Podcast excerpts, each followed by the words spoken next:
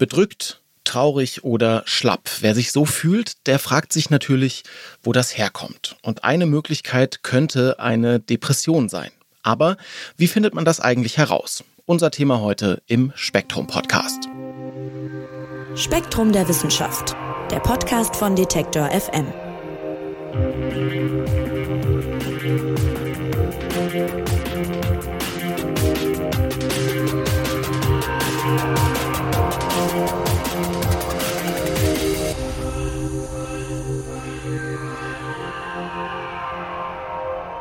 Depressionen sind weit verbreitet. Mehr als jeder und jede Zehnte in Deutschland erkrankt mal daran, sagen Schätzungen der deutschen Depressionshilfe. Und die gute Nachricht ist, ist die Depression einmal diagnostiziert, dann lässt sich die Krankheit in der Regel ganz gut behandeln. Aber bis dahin ist es für viele Betroffene ein weiter Weg. Denn das ist die große Frage, wie merkt man denn, ob man depressiv ist oder gerade bloß eine schwierige Phase durchmacht? Dass es einem nicht so gut geht, das kann ja viele Ursachen haben, von Mangelerscheinungen bis hin zu neurologischen Erkrankungen. Wie also findet man heraus, ob die Psyche die Beschwerden verursacht oder der Körper? Woher weiß man, dass eine Depression dahinter steckt? Corinna Hartmann, die ist Psychologin und Wissenschaftsjournalistin und arbeitet bei Spektrum der Wissenschaft. Und für den Themenschwerpunkt zum Thema Depression hat sie sich mit der Frage beschäftigt, wie man eine Depression denn eigentlich feststellt. Und sie ist heute mein Gast hier im Podcast. Hallo Corinna. Hallo. Ja, Corinna, du beginnst deinen Artikel mit Familie Rösel, genauer gesagt mit Armin Rösel. Erzähl doch mal, was hat's mit denen und ihm und dem Thema Depression auf sich? Ja, Armin Rösel ist Anfang 50. Der ist wie wir von Beruf Journalist. Das ist aber eher Zufall. Und er hat sich eben bereit erklärt, mir seine Geschichte zu erzählen, die zu dem Thema passt. Es gab nämlich eine Zeit in seinem Leben, da ging es ihm nicht so gut. Das war vor ungefähr 15 Jahren. Er war damals Mitte 30 und das ist ja so eine Lebensphase, wo sich super viel ballt. Und bei ihm war das auch so. Er und seine Familie haben da gerade ihr Haus gebaut. Seine Frau war mit dem dritten Kind schwanger. Und da hat Armin Rösel gemerkt, irgendwie kann er nicht mehr so richtig. Also er war total erschöpft, er hatte irgendwie Nackenschmerzen, seine Beine haben sich total schwer angefühlt, als wäre er gerade einen Marathon gelaufen, so hat er mir das beschrieben. Und er hat dann aber gedacht, er hätte Herzprobleme weil es die in seiner Familie schon gab. Also seine Mutter hat auch Herzprobleme, deswegen war das so ein naheliegender Gedanke. Aber, jetzt muss ich es ja eigentlich auch schon verraten, das hat nicht gestimmt und am Ende kam raus, Armin Rösel hatte eine Depression. Ja, und der Fall zeigt uns ganz gut, wo da einige Probleme liegen. Gehen wir noch ein bisschen drauf ein. Also, Corinna, vielleicht mal vorneweg, wie wird denn normalerweise eine Depression eigentlich diagnostiziert? Also, man kann ja jetzt nicht einfach einen Test machen und dann sagen, hier Ergebnis positiv, negativ, Depression, ja, nein.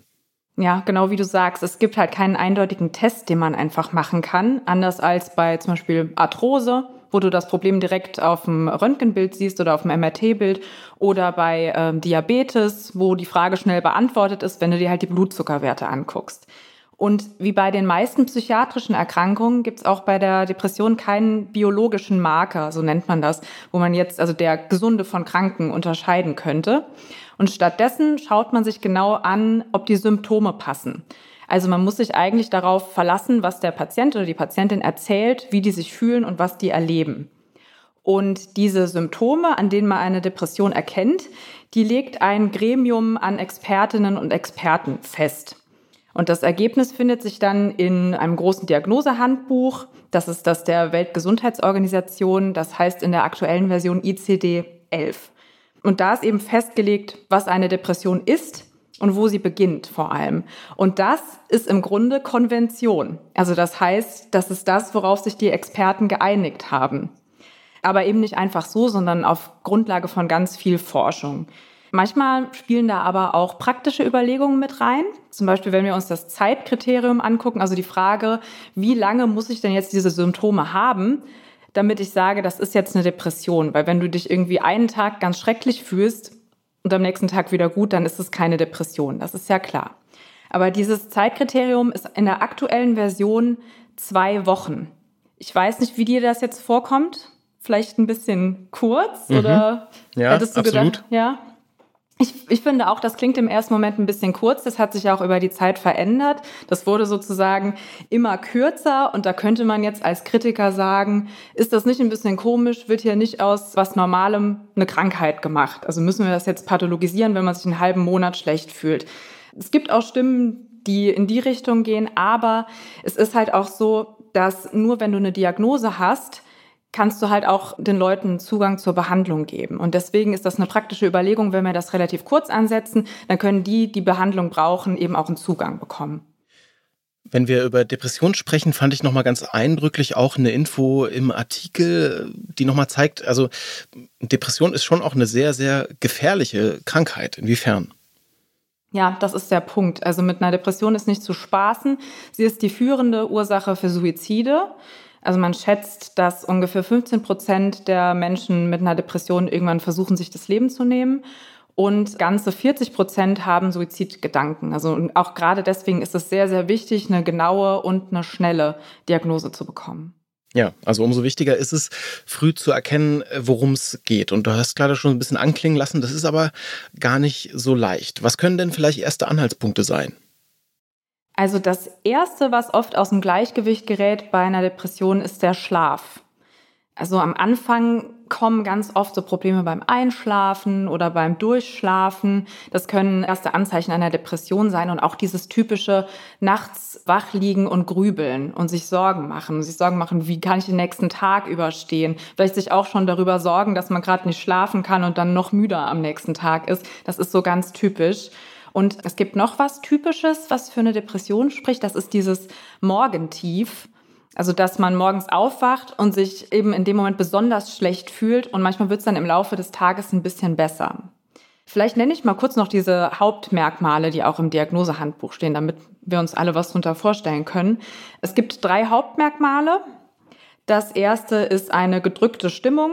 Das ist ja das, was man auch so mit einer Depression verbindet. Also man fühlt sich traurig und niedergeschlagen. Bei manchen geht es aber auch eher so in die Richtung, dass man gereizt ist und wütend. Das verbindet man jetzt nicht so unbedingt mit einer Depression, aber das ist bei Männern manchmal eher auch der Fall. Deswegen wird es auch bei Männern oft nicht erkannt oder nicht, nicht so häufig erkannt wie bei Frauen, weil es sich manchmal ein bisschen untypisch äußert. Und wenn die Depression aber sehr schwer ist, kann es auch sein, dass diese Traurigkeitsgefühle umschwingen und man eher nichts mehr fühlt. Also dass da eher so eine innere Leere ist, das ist aber nicht besser. Also Betroffene beschreiben das als sehr, sehr quälend. Das zweite Hauptmerkmal ist ein Verlust an Interesse und Freude. Das heißt, Dinge, die dir früher Spaß gemacht haben, die verlieren ihren Reiz. Also wenn du dich früher gern mit Freunden getroffen hast oder irgendwie ins Kino gegangen bist, Musik gemacht hast, dann denkst du, habe ich jetzt gar keine Lust zu, reizt mich überhaupt nicht, ich würde lieber im Bett bleiben. Das führt auch zum dritten Hauptmerkmal, ein verminderter Antrieb. Also du würdest wirklich am liebsten einfach morgens im Bett liegen bleiben, hast eigentlich keine Energie und schon irgendwie der Gedanke, dass du dir jetzt gleich die Zähne putzen musst, ist irgendwie nicht so schön. Also dir fehlt auch einfach so die Energie. Es gibt noch so ein paar Nebensymptome. Zum Beispiel ein gesteigerter Appetit, also dass man plötzlich in so eine Art Stressessen kommt oder dass der Appetit plötzlich abnimmt und man eigentlich gar nichts mehr essen will. Dann sind oft Konzentrationsprobleme vorhanden bei einer Depression und so ganz spezielle Gefühle der Wertlosigkeit, also so Gedanken wie eigentlich falle ich allen nur zur Last. Ja, was du nennst, äh, sind schon irgendwie ne, Symptome, die sind eindrücklich, man kann sich was darunter vorstellen, aber man merkt auch schon, es steckt halt irgendwie nur so einen groben Bereich ab und die könnten auch für andere Sachen stehen. Und dann ist natürlich die Frage, wie soll man das jetzt von einer Phase von einfach sehr viel Stress oder, oder einfach einer Erschöpfung unterscheiden, eine Depression? Ja, das ist nicht so einfach. Also wie du sagst, jeder hat halt mal so Phasen, wo man down ist oder nicht so viel Lust hat oder auch einfach gerade im Winter einfach mal so ein bisschen platt ist. Und das muss auch keine Depression sein. Also man kann auch so einfach mal ein Tief haben. Und oft kommt man dann auch von selbst wieder raus oder das erledigt sich, wenn der äußere Stress wegfällt, den man vielleicht gerade hat. Aber man kann auch Stress im Job haben oder zu Hause und trotzdem eine Depression. Also auch das schließt sich nicht aus. Es kommt bei der Unterscheidung eigentlich tatsächlich nur auf Dauer und Schwere der Beschwerden an. Also ab einem bestimmten Punkt sagt man einfach, das ist jetzt eine Depression, das ist behandlungsbedürftig. Total interessant fand ich auch noch den Fakt, dass man, wenn man den Verdacht auf eine Depression hat, auch weitere psychische Erkrankungen da nicht außer Acht lassen sollte. Welche denn zum Beispiel? Also zum Beispiel die bipolare Störung, die hat man früher auch manisch-depressiv genannt. Ich glaube, unter dem Begriff kennt man es auch eher. Das ist eine Erkrankung, wo sich depressive Phasen und Phasen von so einer euphorischen Getriebenheit, also die nennt man Manie, abwechseln. Und es kann sein, dass diese Depression die erste depressive Episode dieser Erkrankung ist und dass danach dann eine Manie kommt. Das ist aber eher selten. Also man muss sagen, so eine in Anführungsstrichen normale Depression ist schon oft die naheliegende Ursache. Du hast ja auch am Anfang gesagt, jeder und jede zehnte Deutsche erkrankt im Laufe des Lebens daran. Und die bipolare Störung ist ein bisschen seltener. Allerdings, wenn man Verwandte hat, die an einer bipolaren Störung leiden, dann ist das was, was man auf dem Schirm haben sollte, weil das wird auch relativ stark vererbt. Dann sollte man noch auf dem Schirm haben, dass auch manche Angsterkrankungen sich ähnlich äußern wie eine Depression.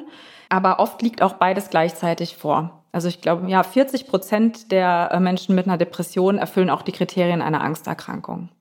Und theoretisch kann es auch was rein körperliches sein, ja, was solche Symptome dann, dann auslöst. Symptome, die einer Depression ähneln. Was kommt denn da zum Beispiel in Frage?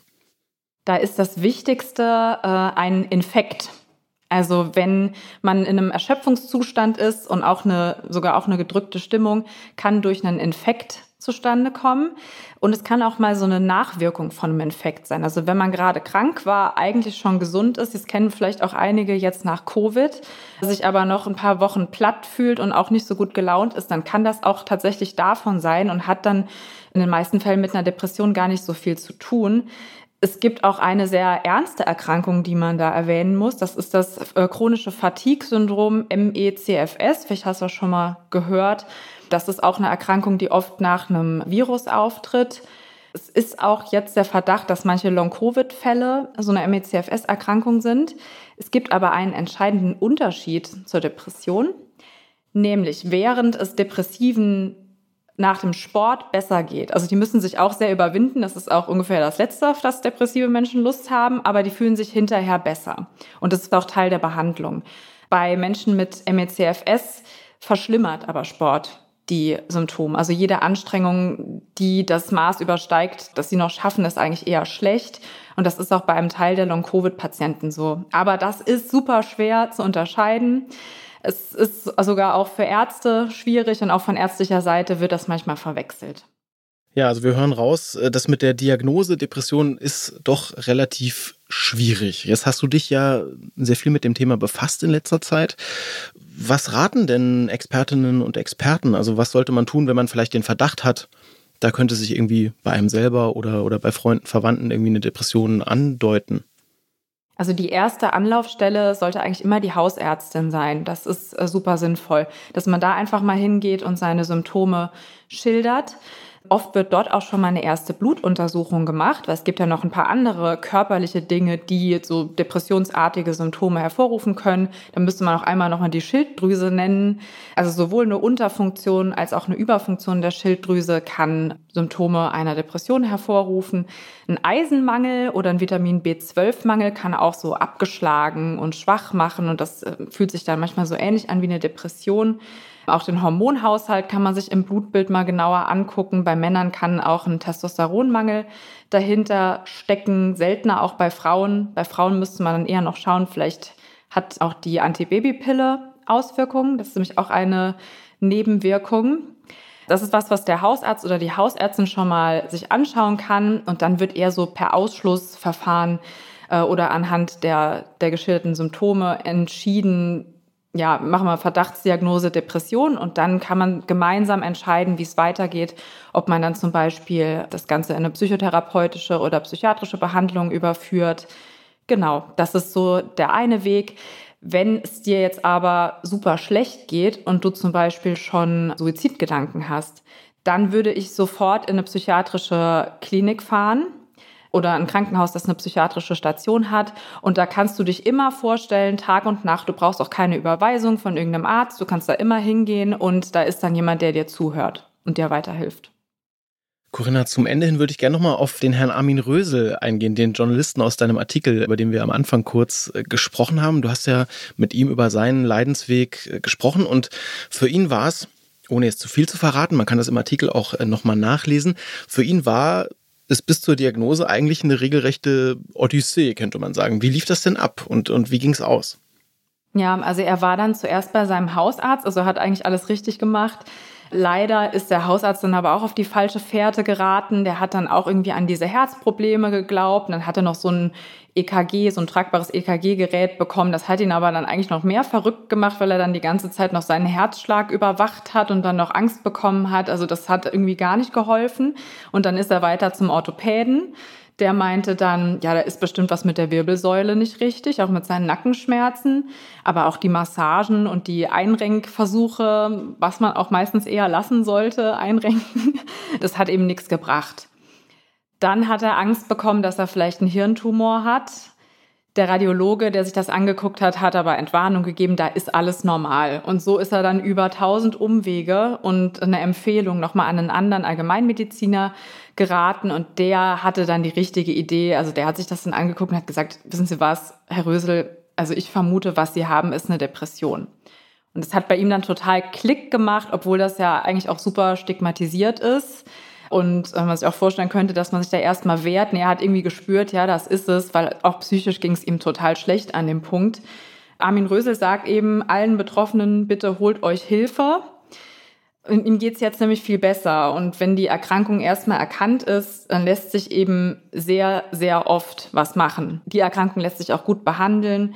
Und Armin Rösel hat dann eine Psychotherapie bekommen, autogenes Training hat ihm sehr gut geholfen, er hat auch Medikamente bekommen und heute geht es ihm wieder gut. Ja, und der Fall äh, steht exemplarisch dafür, wie schwer eben die Diagnose ist und ja. wie weit äh, der Weg dahin sein kann. Und ihr findet diesen Artikel von Corinna in einem Themenschwerpunkt. Auf spektrum.de und in Spektrum Psychologie wird es Ende Januar ein Spezial zum Thema Depression geben. Und ja, da findet ihr diese Fragen beantwortet, die wir hier besprochen haben und noch viele weitere spannende Fragen rund um das Thema Depression. Und auch zum Beispiel einen Selbsttest findet ihr dort. Der ersetzt jetzt natürlich keine Diagnose, aber der kann auch mal erste Anhaltspunkte geben, wenn man den mal ausfüllt. Ja, und Corinna, dir sage ich vielen, vielen Dank, dass du uns das Thema heute näher gebracht hast. Gerne. Falls ihr Fragen zum Thema Depression habt oder auch Anlaufstellen sucht, das Infotelefon der Depressionshilfe, das erreicht ihr unter 0800 33 44 533. Und ja, wie Corinna gesagt hat, Kontakt zu einer Ärztin oder einem Psychotherapeuten könnt ihr immer herstellen. Stellt auch für euch, wenn ihr wollt, die Kassenärztliche Vereinigung her. Da gibt es eine zentrale Rufnummer, das ist die 116 117. Soweit von uns hier beim Spektrum Podcast für diese Woche. Ich danke euch ganz herzlich fürs Zuhören und freue mich, wenn ihr auch kommende Woche wieder dabei seid. Dann gibt es eine neue Ausgabe. Mein Name ist Marc Zimmer und ich sage Tschüss und macht's gut. Spektrum der Wissenschaft, der Podcast von Detektor FM.